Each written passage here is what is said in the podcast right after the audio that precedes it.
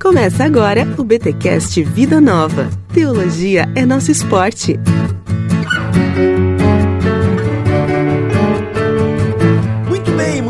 Bem, começa mais um BTcast Vida Nova, o de número 17. Eu sou o Rodrigo Bibo e será que a gente consegue viver sem dinheiro, sexo e poder? Eu sou o Jonathan Silveira e Deus é o criador do dinheiro, do sexo e do poder. Hum, olha aí. Gente, estamos aqui em mais um BTcast Vida Nova. E sim, meus amigos, teremos Vida Nova durante todo o ano de 2019. Aê!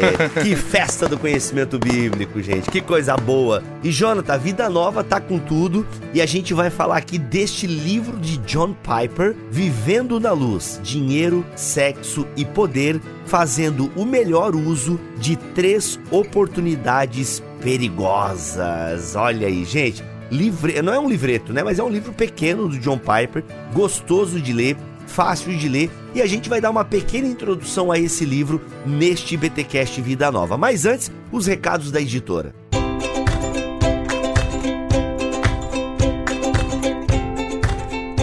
Bem, Jonathan Silveira, Edições Vida Nova não para de publicar. Cara, todo mês vocês estão lançando, a gente já tem falado isso várias vezes aqui nos podcasts, e a gente tá aí no início do ano. Bem, já estamos em meados de fevereiro, o tempo passa rápido, meu amigo. É, já estamos aí em meados de fevereiro. O que, que a editora já lançou em 2019, mano? Bom, Bibo, nós já temos publicado algumas coisas. Vou começar aqui mais ou menos de trás para frente, tá? Boa. Ah, acabou de chegar ontem aqui na editora a surpreendente graça nas decepções de John Cosler.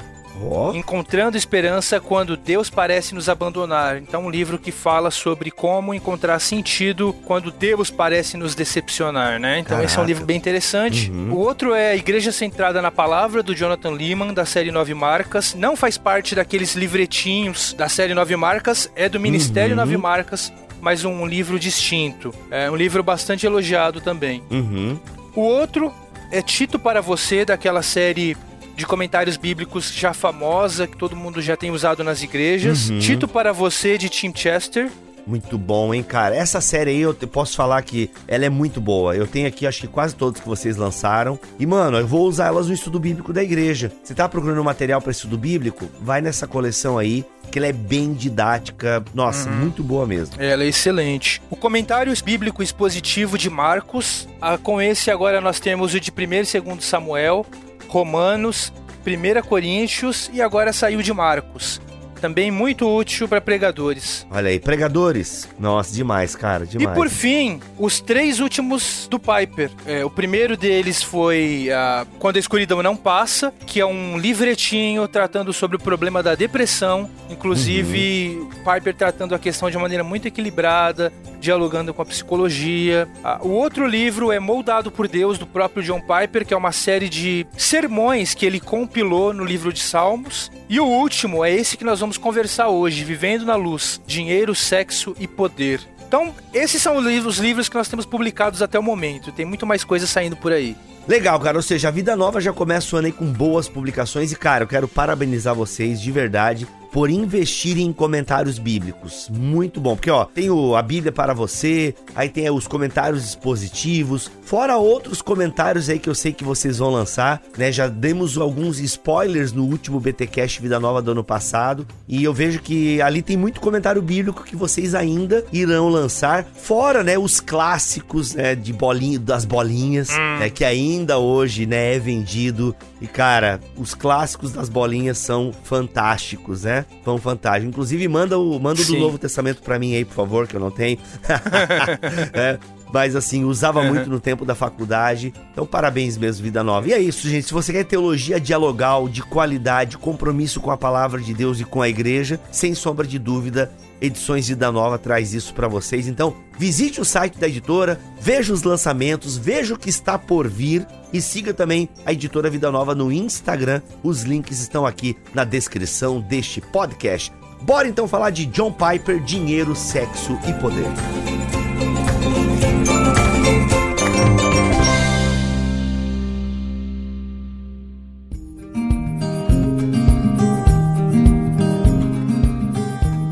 Comecei a minha entrada fazendo uma pergunta, né? Se a gente vive sem dinheiro, sexo e poder. Ah, o fato é que essas três dimensões, não sei se seriam dimensões da palavra, ou três aspectos ah, da vida, ou três como é que eu poderia chamar, para não chamar de coisa? Essa tríade, né, da existência, olha aí. Ou seja, dinheiro, sexo e poder faz parte da história da humanidade. Ou seja, desde que o ser humano inventou o dinheiro, né, essa moeda de troca, o ser humano descobriu o sexo de maneira natural, porque são criações de Deus, né?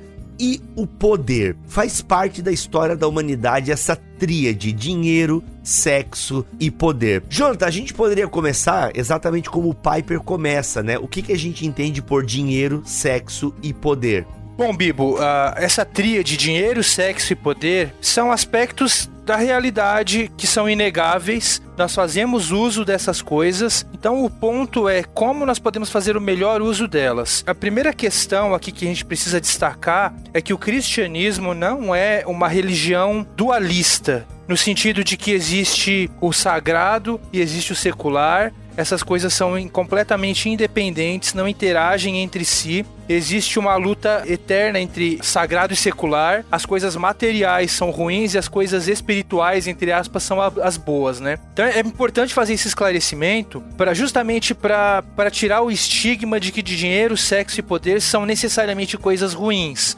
tá? Como se fossem uma divindades, né? E tivessem poder por si só. Ainda que Jesus trata o dinheiro como mamon, né? Uhum. Até dinheiro nas nossas traduções ele está em letra maiúscula. Isso. Né? A questão do amor ao dinheiro. E, e servir a Deus ou ao dinheiro. Ele é meio. Só que assim, ele por si só não é uma divindade, mas o amor ao dinheiro é a raiz de todos os males, né? Não o dinheiro em si. Entendi o teu ponto. Uhum, Exatamente. Legal. Interessante, como, Paulo, como você mencionou esse texto de, de Paulo, né? Então, o amor uhum. ao dinheiro, inclusive, não é um problema só do rico. Uhum. Uma pessoa que não tem dinheiro pode amar o dinheiro sem o tê-lo, ser infeliz porque não tem dinheiro. Uhum. E isso também é um problema. Então, é uma distorção. O problema problema não é o dinheiro em si, mas o problema é o, onde está o seu coração, na verdade. Uhum. Assim como o sexo, né, é, também não é um problema, foi criado por Deus. Eu até brinco que tem um filme chamado K-Pax, cara. Não sei se você já assistiu. Um filme antigão, cara. Jeff não. Bridges, é, Jeff Bridges, Kevin Space. Kevin Space? É. Uhum. É. Então, assim, cara, é um filme muito legal, porque mostra um cara que ele diz que veio do planeta chamado K-Pax. Uhum. E é interessante que nesse planeta, o Prout, que é o, o ator, né, ou melhor, o, o, cara que diz que veio de lá, ele fala que a reprodução sexual no planeta dele é uma coisa muito dolorida. Então as pessoas pensam muito antes de fazer, em ter um filho, entendeu? E diz que, por exemplo, o ápice, né, do, do prazer uhum. sexual, o orgasmo é uma coisa bem desconfortável. Eu fiquei pensando, poxa Deus, acho que tu devia ter feito isso depois da queda, né?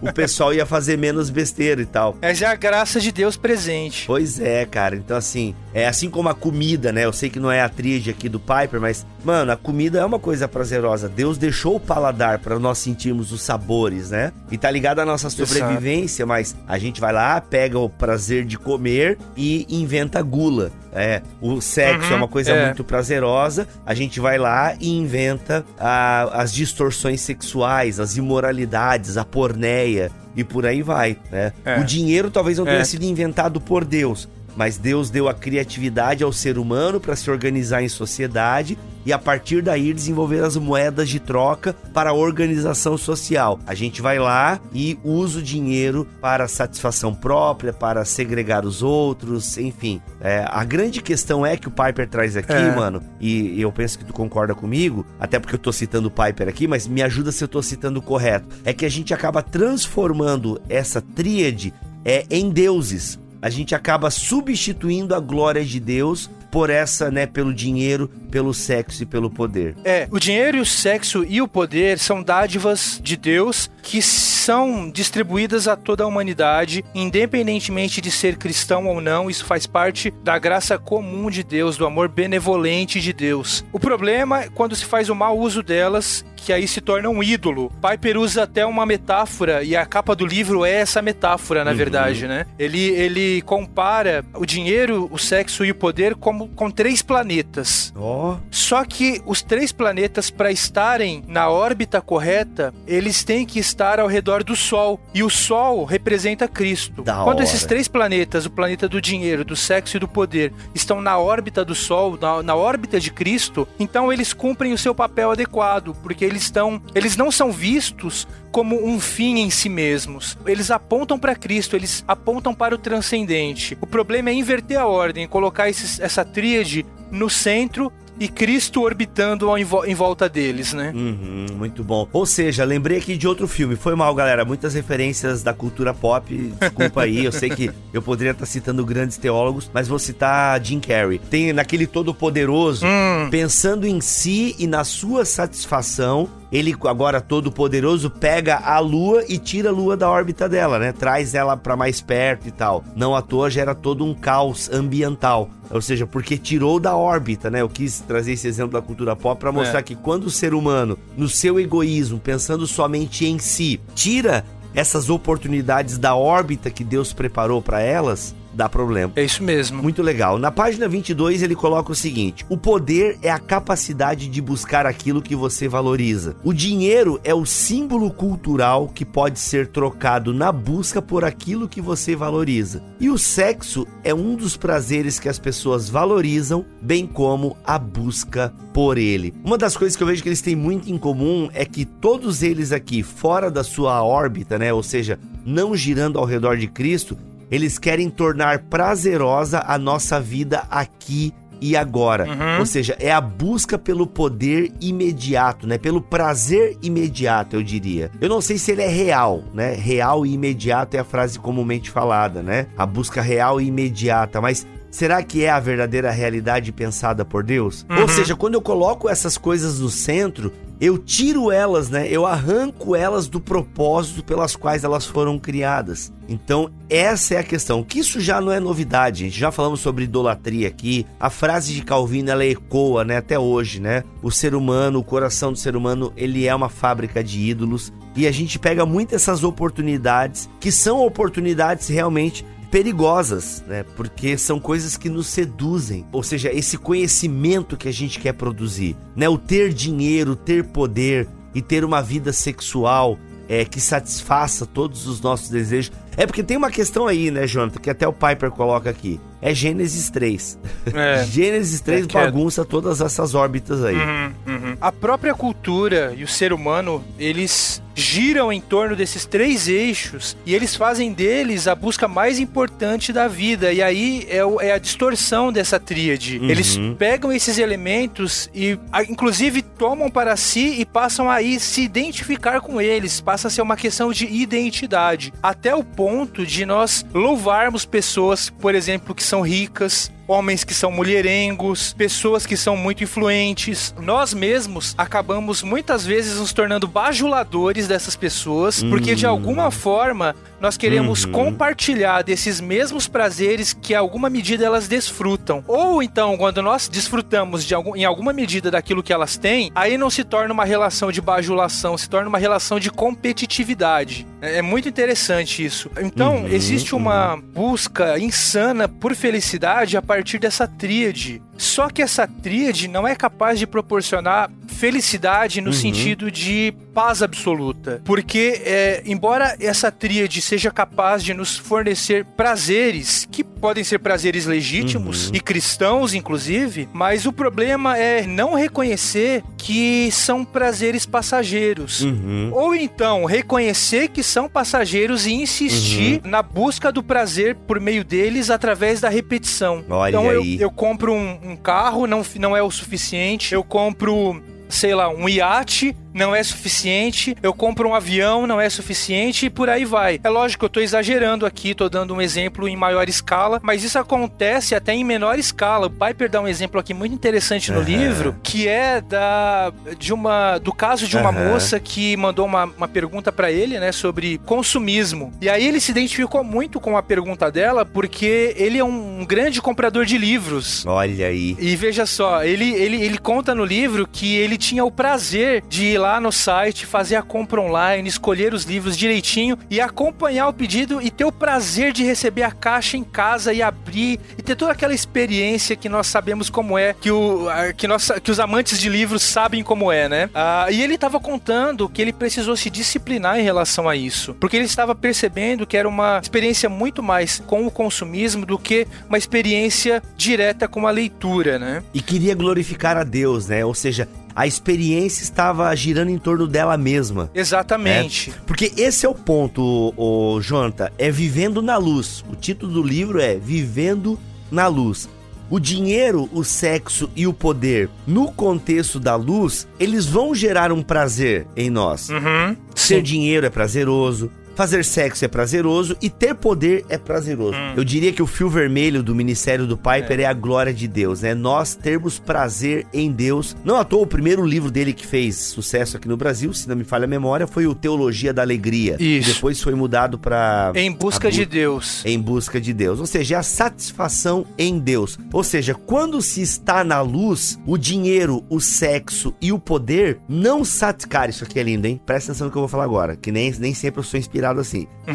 Quando eu estou na luz, o dinheiro, o sexo e o poder, eles não visam a minha satisfação somente, mas o outro é contemplado também com isso. Quando uhum. eu estou nas trevas, que essa dicotomia, né, essa separação entre quem está na luz e quem está nas trevas é muito paulino, né? Essa herança do período intertestamentário que Paulo absorve. Então, quem está nas trevas, o dinheiro, o sexo e o poder vão ser fins em si mesmos. Ou seja, a, o ser humano corrompido, o ser humano de Romanos capítulo 1, que Paulo utiliza aqui até como chave hermenêutica, ele vai usar o dinheiro, o sexo e o poder para fins próprios, para o seu egoísmo, para a vida centrada em si mesmo. Por quê? Porque ele vive nas trevas. Se ele vive nas trevas, ele não enxerga nada além de si mesmo.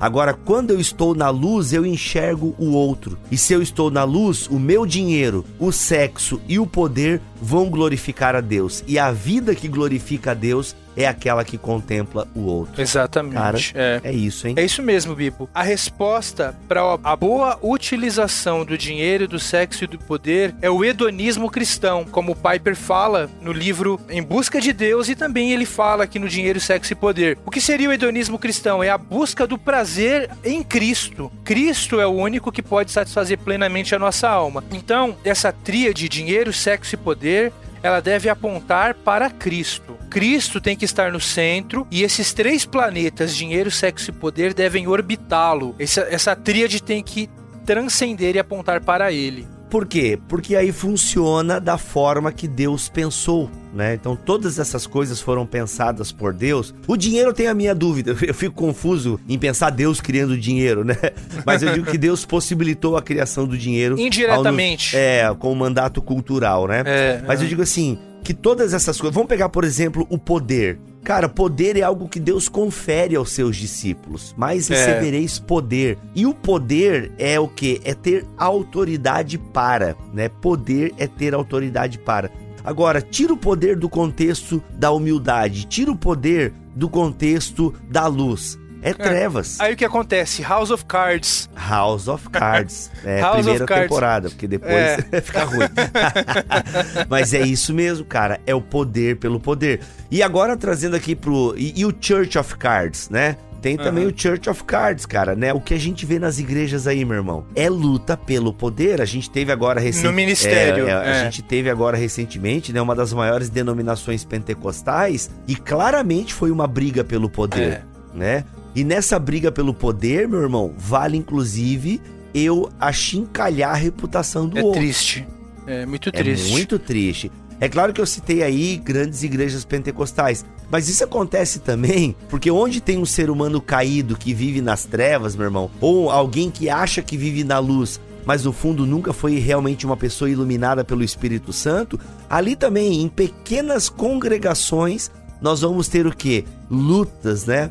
Pelo poder. Não bastasse essa luta pelo poder da congregação, muitas vezes ministérios lutam entre si. É. Ou é, seja, essas microestruturas de poder, é. sabe? Uhum. A gente traz até pro lar. O homem que se escora nessa leitura bíblica do homem como o cabeça da casa, né? Ele se escora numa má interpretação, eu diria, ou de uma má aplicação. Não diria má interpretação, mas eu diria má aplicação desses textos. Então são maridos abusivos, pais abusivos, uhum. entende? Ou seja, meu irmão, se a gente não tá na luz, porque não tem uma frase do Weber lá, aliás, se, se não for do Weber, gente, me perdoa, eu não sou formado em sociologia, então eu vou reproduzir aqui o que eu sempre ouvi, mas que o desejo do oprimido é ser um opressor. Eu não sei se essa frase é de Weber, tá? Eu ouvi como sendo dele, não sei se tu sabe alguma coisa disso aí. Não, Mas não. enfim, se não for de Weber, a gente me perdoa, mas a frase ela faz um certo sentido. Por que que eu digo que ela faz um certo uhum. sentido? Meu irmão, vai ver como as pessoas que são oprimidas, elas tratam os outros. Elas têm características do opressor que as oprime. É incrível, cara, tu vê isso na sala de aula. Tu vai conversar com algum aluno rebelde, muitas vezes, eu já testemunhei isso. Tu vai ver aquele aluno que ele é bullying, tá ligado? É aquele cara que bulina as outras e tal, ele é o valentão da turma, ele é o babaca da turma. Meu irmão, tu vai conhecer o pai do cara? Rapaz,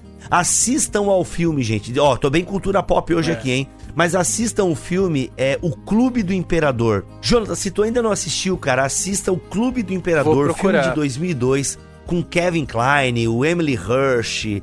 Meu irmão, é um filme que fala sobre caráter e ali tu vai ver muito isso, sabe? Então assim, essa ideia de que se a gente tá nas trevas, cara, tu vai percebendo. As pessoas elas vão o quê? perpetuando uma cultura de poder, onde o poder está ali para oprimir o outro e não para servir ao outro, porque o poder que Jesus dá aos seus discípulos é um poder que nos torna servo, cara. É. E não é o poder que oprime, o poder que escraviza, sabe? É. Não, é o poder que nos leva ao serviço. E isso é uma inversão, é. né? É, é, é, a luz, ela inverte a maneira pela é. qual as trevas utilizam essas oportunidades. Interessante que até na Bíblia, Bíblia, nós vemos essa busca nociva pelo poder e pela fama. Ela existia até mesmo entre os uhum. discípulos. Olha aí, cara. Você se uhum. lembra quando os discípulos é, Tiago e João foram até Jesus e pediram para que deixassem que eles se sentassem ao lado de Jesus no céu? Uhum quem sentará do teu lado direito e esquerdo, né? Uhum. É, e Jesus repreendeu eles, que a lógica do evangelho é justamente inversa. Uhum. A lógica do evangelho é que os que buscam autoexaltação eles serão humilhados e os que se humilham vão ser exaltados. Uhum, Jesus, uhum. por exemplo, deixou a sua glória, se esvaziou, se tornou servo e por isso Deus exaltou ele e lhe deu um nome que está acima de todo nome. Não? A lógica Perfeito. do evangelho é diferente, uhum. né? E aqui eu trago aquele comentário maravilhoso do Keller sobre a cruz do rei, que é um comentário sobre Marcos. E no capítulo 9 tem também esse diálogo, né? Porque os discípulos vinham no caminho perguntando, né? Conversando entre si quem era o maior. Olha só, mano, a fome de poder dessa turma. Né? É, quem é. é o maior? E aí Jesus quebra a perna deles, cara. É onde vem esse contexto, ó. Quem quer ser o maior, que seja o menor e servo de todos. É. é. é. a inversão. Até o Keller fala assim, ó, meu amigo, se no centro da sua cosmovisão está um Deus que se fez servo, a forma com que a igreja vai influenciar esse mundo não é através do poder, né, como o mundo entende, mas através do serviço. Isso é maravilhoso, cara. É. Ô, Bibo, eu tô pensando aqui, inclusive, num, num exemplo também muito recorrente hoje em dia, que é o caso, por exemplo, dos influenciadores digitais, né? Eita, os digital influencers. Os digital influencers. Ah, hoje em dia nós temos youtubers famosos com milhões de seguidores, ganham, ganham rios de dinheiro, influenciam a cabeça e o comportamento dos telespectadores. Então, o poder de se tornar um influenciador digital está na ponta dos dedos Todo mundo quer ser influenciador digital. Uhum. Adolescentes e jovens, eles abrem canais no YouTube na esperança de se tornarem a próxima celebridade do YouTube. Olha só, cara, olha só. Existe uhum. um ímpeto nocivo por fama, por autoexaltação, por poder. Uhum, ah, uhum. E isso é isso ruim. Isso é muito perigoso, é. cara, muito perigoso. E assim, Jonathan, eu creio que a cultura pop, né, que a arte imita a vida, né? Sendo que muitas vezes a, a vida imita a arte, mas a arte reflete muito isso. O que a gente mais vê nos filmes, né, nas séries, é essa busca pelo poder para satisfação própria. É, a gente vê, ou seja, alcançar o trono, né, o, o jogo dos tronos, né? Ou seja, você quer o poder, você quer a conquista, é. você quer chegar Exato, lá. Exatamente. Inclusive a cultura gospel, né, Jonathan? Ela tem um pouco isso. Eu vou citar um exemplo aqui, gente, né? Se você não concordar, beleza, mas não fique brabo comigo. É só o que eu acho. Mas o filme Desafiando Gigantes, um filme antigo aí, mas que até hoje os crentes falam muito bem dele. Mas, cara, por que, que eles tinham que ganhar o jogo contra os gigantes? Entendeu? Por que, que eles não poderiam aprender com a derrota? Não, percebam que no filme tudo dá certo sabe? Tudo dá é. certo. Por que ter esse poder, né? Se sentir bem em ser o vencedor do campeonato? Por que não aprender com a derrota? Entende? Que em termos de vida real, a gente perde muitas vezes, né? Por que não ter um filme que fale da nossa derrota? Eu perdi. O que eu aprendi com a minha derrota? Entende? Então, cara, se tu olha esses digital influencers é, do mundo gospel, até eu tava vendo um esses dias, aí semana passada, e cara, o discurso dele era esse: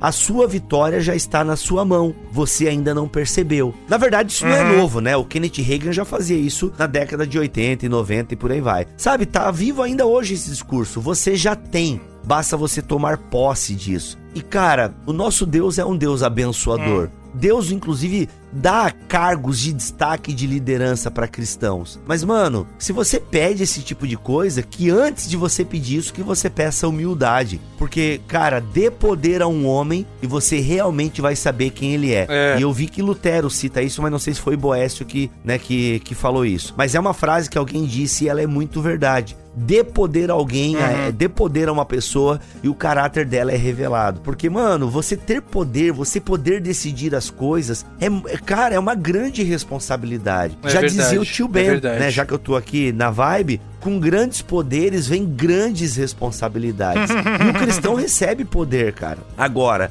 a gente não pode é. ter poder, e aqui eu vou entrar numa seara um pouco complicada, mas a gente não pode ter o poder, inclusive poderes de legislar sobre a nação, para querer impor sobre a nação a nossa cultura e a nossa moral. Não é esse o nosso chamado. Não sei o que tu pensa sobre isso, Jonathan mas eu não posso canetear, ou é. seja, eu vou tornar lei a moral cristã. Claro. Né? Não, não é esse o nosso objetivo. Sim, gente. sim. Do ponto de vista cristão, Bibo, o poder ele tem que ser visto sob a ótica do serviço. É isso aí. É. Uhum. É, 1 de Pedro 4,11, como o pai precita aí no livro, diz assim: se alguém serve, que o faça como alguém que serve pela força que Deus provê, para que em tudo Deus uhum. seja glorificado por meio de Jesus Cristo. A ele pertencem a glória uhum. e o uhum. domínio para todo sempre. Ou seja, serviço e poder são coisas que estão combinadas. Não se pode dissociar uma da outra, uhum. porque senão você vai ser um tirano. Um tirano. Vai justamente. oprimir as pessoas, né? Muito bom. Bibo, como você está mencionando muito a cultura pop aí na nossa conversa, eu acho que é importante destacar também como Hollywood tem distorcido o verdadeiro sentido e significado do sexo. Nossa, mano. É. Por Hollywood, diga-se entretenimento em geral, porque a Globo tá dentro de Hollywood aí, né?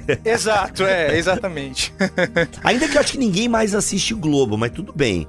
Né? É, ainda tem, mas ainda vamos colocar alguns. aqui pro, pros clientes ficarem mais contentes com a gente mas a cultura pop em geral, né, mano? Isso. Hollywood tornou público aquilo que pertence ao âmbito privado entre marido e mulher. É, Hollywood pegou uhum. a sexualidade do leito conjugal e colocou como algo banal, criaram uma dicotomia entre amor e sexo. Será que isso aí lembra alguma coisa? Hum. Amor e sexo, Globo.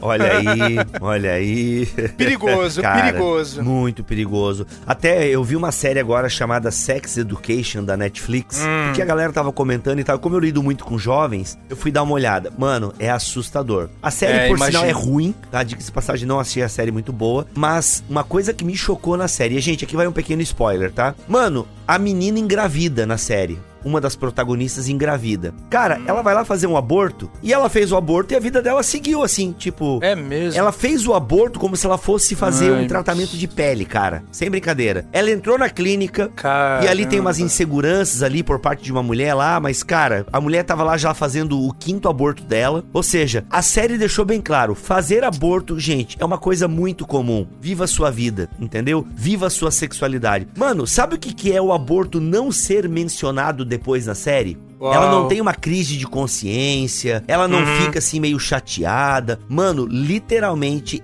vida que segue. A mensagem da série foi muito isso. Uhum. Ei, faça uhum. sexo, entendeu? Fazer sexo é uma coisa boa, viva a sua é. identidade sexual. Ah, você engravidou? Vem aqui fazer o aborto. E ainda os cristãos na série, que tem alguns cristãos que estão na porta da clínica, né, que faz aborto, são bem caricatos, Puxa entendeu? vida. São bem tratados de maneira bem caricata. Então, cara, tu falou de Hollywood. Antes de Hollywood, né, Jonathan? O, o pornô, pra você ter uma ideia, Isso, ele aham. surge junto com a história do surgimento do cinema. Ou seja, quando o ser humano descobriu que ele conseguia colocar fotografias em movimento, surge o pornô. Tu acredita nisso? Nossa. A origem do pornô, ou seja, como é, entretenimento, surge praticamente no mesmo ano do cinema. É mole? Caramba. É, É ou seja, triste. quando o cara, É. quando o ser humano percebeu que ele poderia dar movimentos às fotos, opa, vamos colocar pessoas peladas fazendo isso.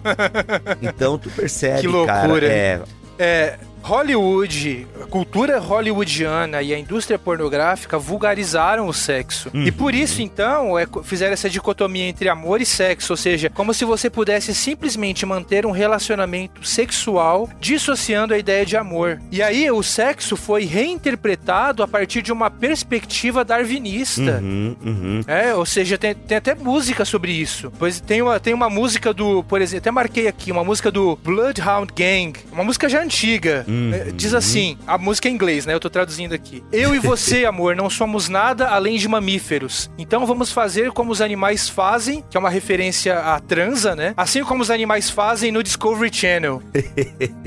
Caraca, mano. Tem uma música do Maroon 5, Animais. Cara, é verdade. Diz É claramente. Diz assim: Vou te caçar esta noite e comê-la viva, assim como os animais fazem. Então ele está comparando o sexo entre animais com o sexo entre humanos. Nossa, É, com a mano. mesma- Ou seja, meramente epidérmico, né? Meramente É. epidérmico. É claro, Jonathan, que a cultura hollywoodiana, ela popularizou, né? Só que se a gente olha pro Império Romano, por exemplo, a gente percebe que a prostituição e o sexo casual, é, inclusive os romanos defendiam a prostituição como aquilo que preservava a família. Olha Hum, só. uhum. Então já lá em Roma, né, meu É. amigo? Já lá em Roma, a prostituta, ela era amiga da família. Por quê? Uhum. Porque a mulher estava ali para cuidar do lar, para dar filhos, mas o cara cansava daquela mulher, mas ele continuava É. casado. Para satisfazer os seus desejos animais, seus desejos carnais, ele iria então é, encontrar, né? Ou a loba, que era a prostituta da rua,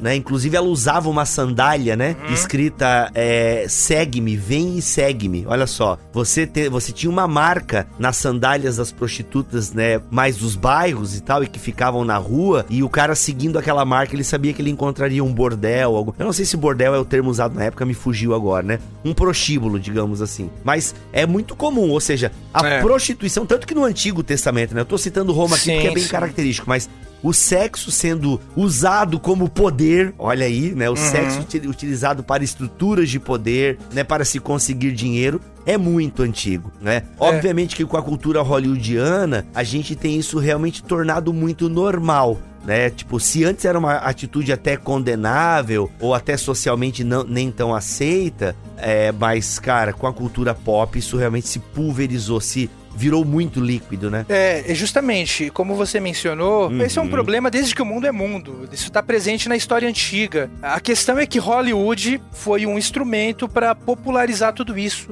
e entrar no imaginário coletivo, né, por meio da, da arte. Uhum. Então, ah, sem dúvida nenhuma, Hollywood acabou, ah, não só Hollywood, mas como a indústria pornográfica acabou distorcendo completamente a- o significado, o sentido, a beleza do, do sexo, né? Em 2017, por exemplo, Bibo, a Scarlett Johansson, ela fez uma declaração pública dizendo que ela tinha respeito pelo casamento, mas ela acreditava que a monogamia não era algo natural Eita. dizendo que na verdade nós somos animais, basicamente isso, que têm o instinto, que estão programados para viver uma vida sexual com diferentes pessoas, com diferentes parceiros. Então o espírito da época toma Uhum. o prazer sexual Olha e faz dele um dos principais propósitos da vida. Sim, sim.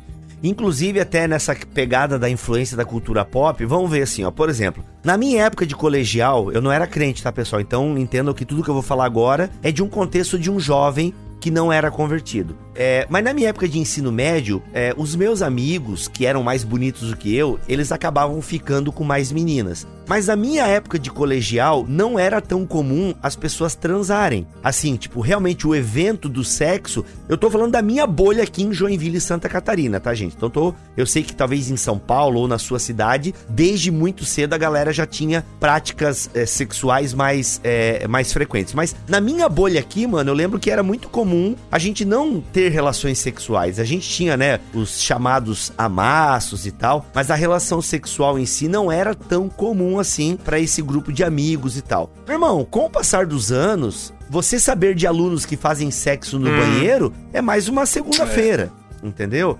É só mais uma segunda-feira. Nas festas que eu frequentava de ensino médio, tinha, até a gente sabia que de um amigo ou outro que teve relação sexual, mas era uma coisa assim, tipo, mais esporádica, entendeu? Meu irmão, hoje em dia nas festas de ensino médio, e eu tenho notícias, o pessoal transa na sala, na frente dos Muito outros. Triste. Entendeu? Então, assim, isso com certeza é a influência do espírito do tempo, entendeu? As declarações. Teve uma aluna de uma escola aí que ela foi pega fazendo sexo oral em outro aluno, ela foi pega assim no flagra, ela simplesmente parou o serviço, olhou para a professora que pegou os dois no ato, limpou a boca e perguntou: "O que foi?" Uau. Tá entendendo, cara?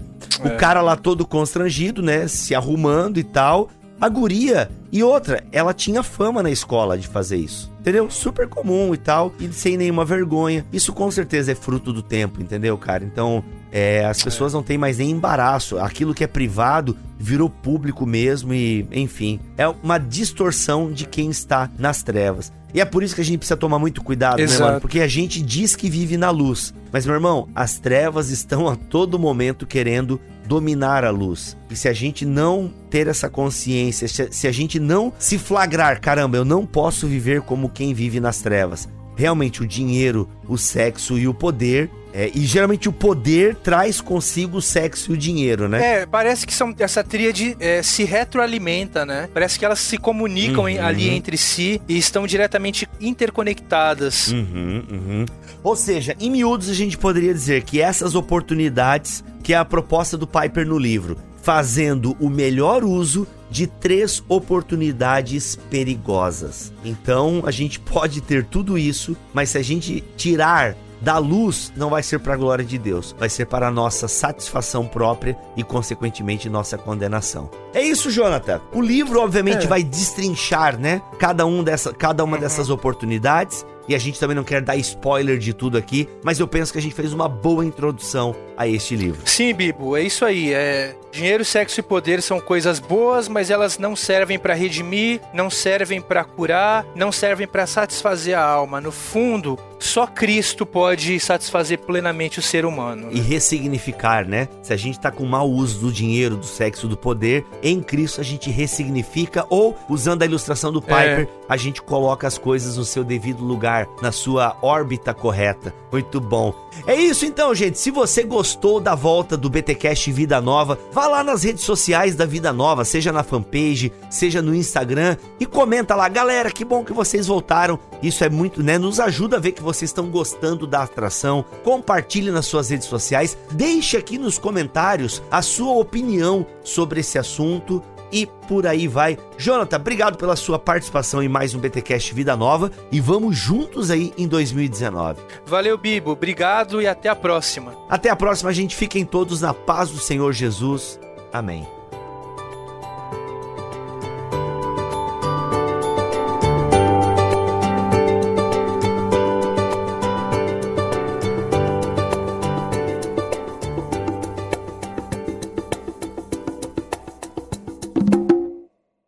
Este podcast foi editado por Bibotalk Produções.